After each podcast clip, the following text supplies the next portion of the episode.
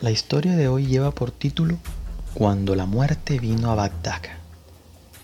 El discípulo de un sufi en Bagdad estaba un día sentado en el rincón de una vieja posada cuando oyó hablar a dos personas y por lo que decían se dio cuenta que uno de ellos era el ángel de la muerte. Tengo varias visitas que hacer en esta ciudad durante las próximas tres semanas, decía el ángel a su compañero. El aterrorizado discípulo se ocultó hasta que ambos hubieron partido.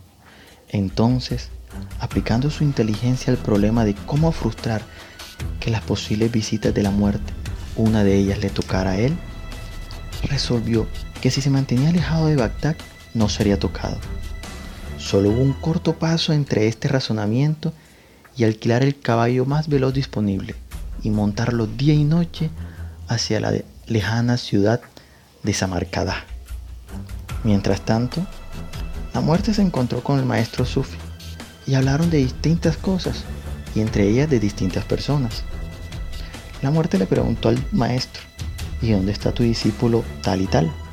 El maestro contestó, debería estar en algún lugar de la ciudad, empleando su tiempo en contemplaciones o quizás en un carabazar, dijo el maestro.